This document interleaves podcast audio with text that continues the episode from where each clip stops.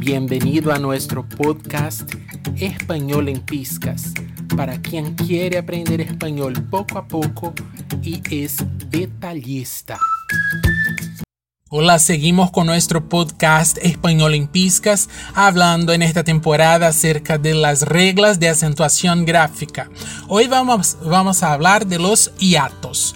Y para hablar de hiatos y acentuación gráfica, hablamos del hiato acentual.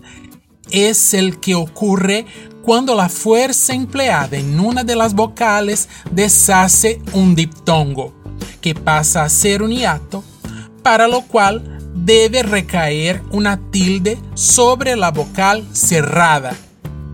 Algunos ejemplos de palabras con hiatos acentuales.